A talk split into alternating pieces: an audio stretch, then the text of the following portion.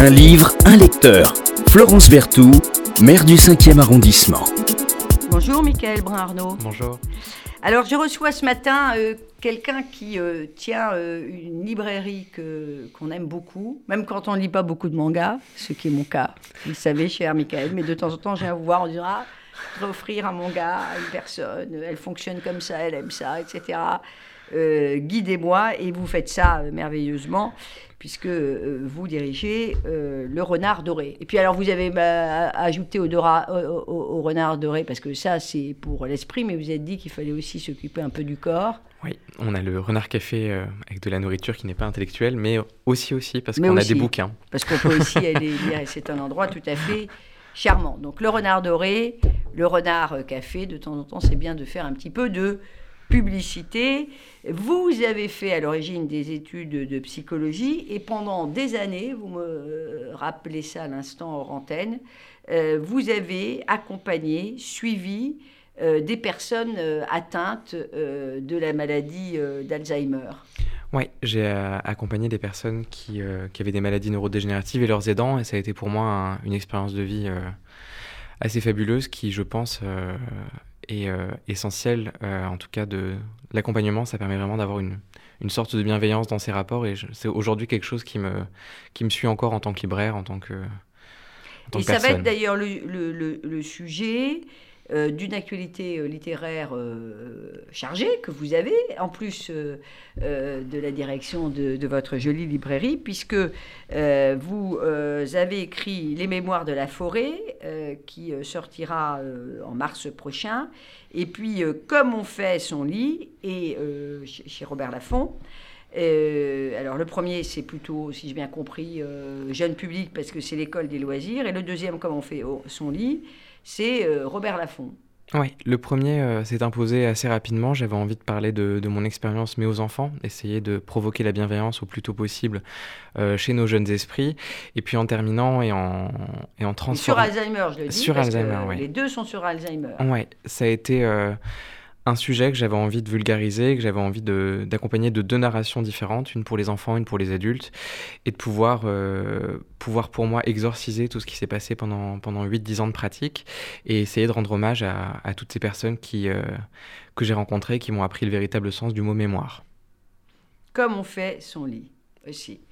Euh, ça sera, euh, la mémoire va être un des sujets du festival Quartier du Livre, puisqu'il y a une résidence senior qui travaille avec des jeunes sur euh, ces questions de mémoire, de souvenirs. Alors ce ne sera pas euh, ce ne sont pas euh, des personnes euh, atteintes de, de maladies d'Alzheimer, mais quand on vieillit, la mémoire, de toute façon, d'une manière générale, est, plus fragile et c'est très important cette, idée de mémoire, parce que mémoire, derrière, c'est aussi, le, passage, les passerelles avec ceux qui nous suivent. Alors, vous venez nous parler de euh, coucoum. On dit coucoum? On dit coucoum. On dit coucoum parce que c'est l'inu. Alors, euh, euh, moi, je connaissais l'inuit, mais je connaissais pas l'inu coucoum.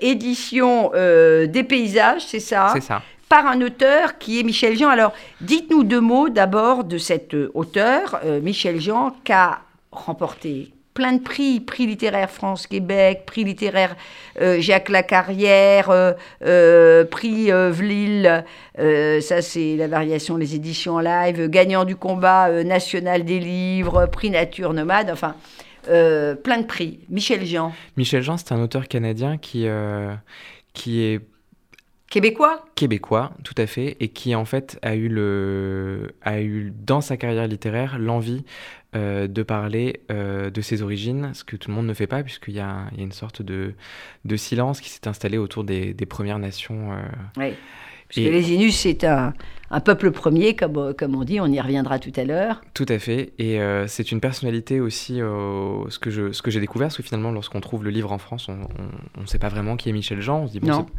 Et finalement, on découvre que c'est une personnalité littéraire, un journaliste, quelqu'un qui fait de la télé, qui est directeur d'antenne. Reporter. Reporter, et qui finalement euh, ben, est capable à côté d'avoir une véritable carrière euh, autour du livre et euh, c'est assez magnifique. Littéraire. Alors son premier livre, il l'a publié euh, en 2008. et la question des, origines, en particulier la question de, de, ces origines, mais ça nous revient aussi, ça nous ramène aussi à votre à, notre sujet précédent, hein, cette question de mémoire. la question de ces origines inues revient souvent. Elle est nous, le vent en parle encore, ça en, en 2013. Et puis là, il y a Koukoum qui est sorti il y a deux ans.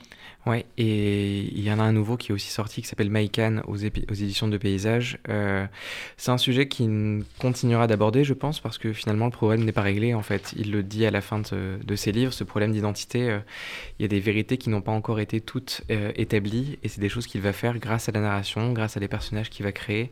Et en ça, c'est c'est finalement très très beau de passer par le procédé littéraire pour essayer de, de, dire quelque chose. Alors, euh, on reviendra parce que euh, au-delà de ses origines euh, inues, évidemment, la question qui est aussi posée, c'est celle de la disparition des peuples nomades, c'est mmh. celle de, du traitement que nos civilisations soi-disant modernes mmh. Euh, avancer intellectuellement euh, réserve à des peuples qui euh, sont finalement les témoins des, des, premiers instants de, de, l'humanité. D'ailleurs, je crois que Inu, j'ai lu, ça ne veut pas dire homme ou être humain. Mm. J'ai lu que dans la langue Inu, bah, ça signifie être humain.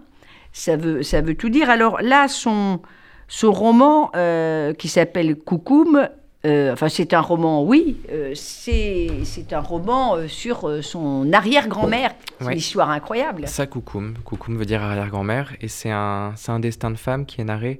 On, a toujours, on est toujours prudent lorsqu'on lit, lorsqu'on lit un homme qui raconte une femme. Et pourtant, on, peut, ça peut parfois manquer de finesse, ça peut parfois manquer de délicatesse. Et là, tout de suite, on est pris par un récit, par une par une façon de raconter quelqu'un avec un profond respect. Et c'est une histoire qu'il raconte, et il nous le dit à la fin du livre, elle a été racontée mille fois, et finalement, lorsqu'on regarde certaines archives, on se rend compte qu'il y a plein d'histoires différentes, mais lui, celle qu'il nous raconte, c'est celle que lui racontait sa mère.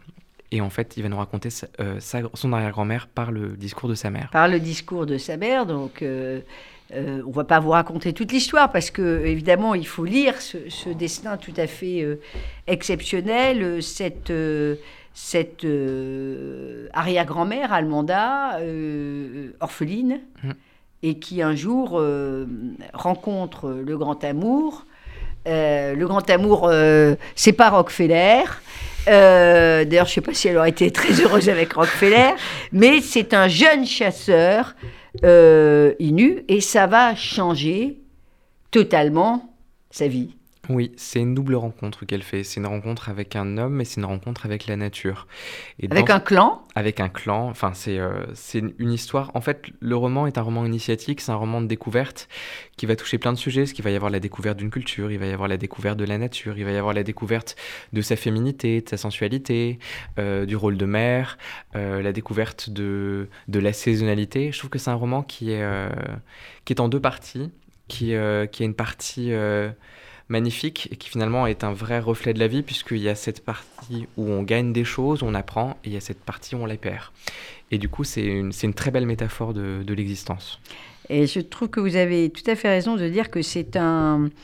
C'est un roman, euh, c'est un roman initiatique. La nature euh, est omniprésente. Alors rien à voir euh, avec les romans que nous avons tous lus de Bosco, euh, c'est pas la nature, euh, c'est pas la nature Jean-Jacques Rousseau, même si c'est euh, intéressant Jean-Jacques Rousseau. Il y a vraiment quelque chose de, très sensuel, plein d'émotions. Et de dangerosité, c'est une nature qui ne se laisse pas apprivoiser, c'est une nature qu'il faut accompagner et comprendre, puisque on a des récits, on a, on a son récit à elle, mais en fait, euh, le, livre raconte bien cette tradition orale, en fait. C'est quand même très fort euh, par l'écrit d'essayer de, capturer cette tradition orale. il y a un personnage qui s'appelle euh, qui s'appelle Malek qui va raconter un petit peu ce qui s'est passé dans un hiver très très froid où il a frôlé où il a frôlé la mort. Et en fait, on se rend compte que si la nature est, est pleine de de bienfaits, elle est aussi elle est aussi pleine de dangers. Et je trouve ça très beau de, d'arriver à le décrire avec. Elle, euh, elle, elle, ne se laisse pas euh, dompter euh, mm. comme ça. ils sont au bord d'un un lac qui, je crois, est le troisième plus grand lac du, Canada, Pequakami.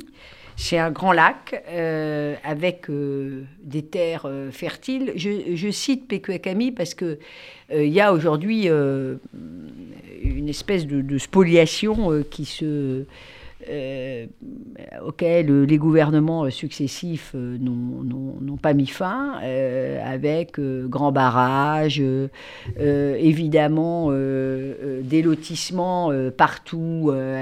alors, les lotissements, le mot est peut-être un peu fort, quoique maintenant ce sont plutôt des, des, grandes maisons qui s'installent partout parce que le paysage extraordinaire. les, les ressources sont euh, euh, puisés, ne cessent d'être, d'être puisés. Il y a des campings, euh, il, y a des, il y a des plages, et c'est cette, j'allais dire, cette civilisation, ce peuple premier des, des Inuits, ils sont, je crois, aujourd'hui moins de 28 000. ben il, que reste-t-il? C'est pour ça que ce, des livres comme Coucou sont très importants. Il faut bien que son auteur, Michel Jean, à l'intuition qu'à un moment donné, tout ça risque de, de, disparaître définitivement. Ils sont où maintenant, les Inuits bah, Ils sont. Euh, c'est un petit peu comme. Euh, un petit peu comme en Amérique, finalement, on a, des, on a des réserves, on a des gens qui ont été déplacés, parqués, envoyés dans des pensionnats. Et aujourd'hui, ils sont... Alors, dans des pensionnats, hein, le, terme est quand même incroyable, dans des pensionnats. Avec des prêtres. Il y a un très très beau livre aussi qui s'appelle Jeu blanc de Richard Wagamese qui va, euh, qui va parler aussi de ces pensionnats-là. Et en fait, ils sont un petit peu partout. Ils, sont, euh, ils parlent aussi, Michel Jean, de, des mariages et du fait que on pouvait perdre son identité euh, par le mariage et du fait que euh, tout s'est insinué. En fait, ils se sont mélangés, ils ont été assimilés. Ils, sont, ils sont assimilés. Il faut dire que tous les gouvernements canadiens, les gouvernements de Québec, de Terre-Neuve, et puis aussi les églises, les églises anglicanes et catholiques ont tout fait, tout fait pour que ce peuple se sédentarise, considérant que finalement euh, la vie nomade euh, était euh, une vie qu'il fallait absolument abandonner et ne comprenant pas ce lien singulier à la nature, parce que la vie nomade les faisait vivre aussi. Oui, et c'était ça ou l'armée en fait finalement. Donc non non, on parle Almanda, en fait, elle est, c'est un personnage ultra intéressant puisqu'elle part euh, chaque année, elle nous, elle nous explique finalement ce, ce, ce, départ sur les territoires de chasse, puisque finalement c'est ça, les, ces peuples nomades restaient nomades, mais seulement pour deux mois en fait. Ils passaient l'été près du lac et ensuite ils partaient, euh, ils partaient dans les montagnes sur leur territoire de chasse et euh, avec malgré tout... Pêche, chasse, piégeage. C'était les trois grandes activités du peuple Innu qui d'ailleurs revenaient pour vendre euh, à la belle saison euh, les, produits hein, tout de la chasse. Et c'était une, société sur laquelle on pourrait avoir plein d'a priori, mais c'est une société où femmes et hommes avaient euh, des rôles très importants, qui était celui de, de, conserver le moral et la santé de la tribu. chacun avait sa place et, et Almanda le, le montre bien. Et, et, ensuite, quand on arrive à cette vie sédentaire, et c'est intéressant parce que ce personnage incarne à la fois euh, et euh, je ne vais pas en dire trop non plus, mais cette envie de... On envie. Voilà. d'être nomade, mais aussi d'être sédentaire, puisqu'en tant que femme et en tant qu'ancienne, en tant que mère et en tant qu'ancienne euh, ancienne sédentaire, elle va avoir envie à un moment de sa vie de retrouver un peu de sédentarité. De retrouver un peu de sédentarité. Mais aujourd'hui, la sédentarité du peuple nu, comme d'autres peuples hein, nomades, il y en a d'autres dans, dans, dans, dans, le monde, euh, très peu, mais ces peuples qualifiés de peuples peuple premier, le peuple euh, a plus de 15 000 ans. Hein, donc, euh, oui, il le dit, il dit les, les Inuits étaient là depuis 8000 ans et, et, tout a changé en moins de 400 ans avec l'arrivée des Européens. Voilà, donc et euh, euh, il y a euh, évidemment les activités traditionnelles de ce peuple ben, ont totalement, ont quasi disparu, pas totalement, mais en partie disparu. Et cela s'est traduit par beaucoup de suicides, beaucoup de violences intrafamiliales, et puis il faut le dire aussi de la toxicomanie. Oui, c'est ça, c'est le, problème qui est, c'est le même problème dans les réserves indiennes et amérindiennes en fait. Il y a beaucoup de, beaucoup, beaucoup, beaucoup de, de problèmes d'alcoolisme. Il y a beaucoup de, c'est un terme qu'il aborde en tout cas dans son, dans son, son deuxième roman que je suis en train de lire, Michel Jean, qui s'appelle Maïkan, où il parle effectivement d'une avocate qui va essayer de retrouver des, des personnes qui ont été lésées par le gouvernement et qui, euh, qui cherchent réparation. Et finalement, elle retrouve des gens dans des états, dans des états pas possibles. Mm. Alors, Justine Trudeau a parlé d'un génocide culturel mm. sur ce peuple Innu. Euh, et c'était une phrase euh, très, très, très, très, très, très forte. Ce qui le caractérise, euh, ce caractérise il me semble que c'est une attention et une écoute particulière à l'endroit des cycles de la nature. Voilà. La nature n'est pas toujours bienveillante. Hmm. Mais quand on sait écouter les cycles de la nature, eh bien, on arrive euh, on arrive à vivre euh, en, harmonie. C'est ce que peut-être les psys appelleraient aujourd'hui à être en pleine conscience, parce qu'on voit bien que les ici, ceux qui sont restés fidèles à leurs origines, euh, ils doivent pratiquer sans doute la pleine conscience tous les tous les jours. Un très très très très beau roman. Vous nous vous nous lisez une une, un, petit, un petit bout pour nous faire goûter à Coucoum. Hein. Je rappelle Coucoum, euh, Michel Jean, un auteur qu'on ne connaît pas trop euh, encore en France, mais qui est très très connu euh, au Canada, au Québec. Sur le lac flottait une masse immense, sombre et ondulante. Aucun d'entre nous n'avait jamais rien vu de semblable. Ce n'est qu'en nous approchant que nous avons compris. Des milliers d'arbres coupés flottaient à la surface de Pekuakami, portés par le courant. Le bois arrivait de la rivière. Notre rivière, sur laquelle dansaient des hommes armés de longues piques, munis de crochets de métal à leur extrémité, avec lesquels ils dégageaient les, les troncs coincés par le courant entre les rochers. Dans nos canaux, nous étions paralysés par l'effroi. Devant nous, la péribonca, étouffant sous le poids des troncs, vomissait la forêt dans le lac. Ouais. Donc ça, deux périls, euh, vous évoquez euh, finalement deux, périls euh, qui vont frapper, qui, qui continuent à frapper d'ailleurs ce peuple inu, c'est la déforestation. Hum. Parce que si les gros troncs sont sur euh, euh, ce grand lac euh, c'est parce que euh, bah, on déforeste à, tout bras. et puis l'autre, c'est que les troncs, les centaines de tonnes de troncs sur le lac, les empêchent de pratiquer leur activité. Oui, ça les a empêchés. C'était le jour où ils ont compris qu'ils ne pourraient plus revenir sur leur territoire de chasse. Ah. Donc la chasse, la pêche, ce qui fait la singularité euh, de ce peuple nu. Euh, merci de nous avoir fait découvrir, parce que cette émission, elle est là aussi, et surtout pour ça, nous faire redécouvrir euh, des, classiques, des grands ouvrages que l'on aime, et puis nous en faire découvrir d'autres. Et là, on a découvert ce matin un auteur, Michel Jean, en tout cas pour beaucoup d'entre nous.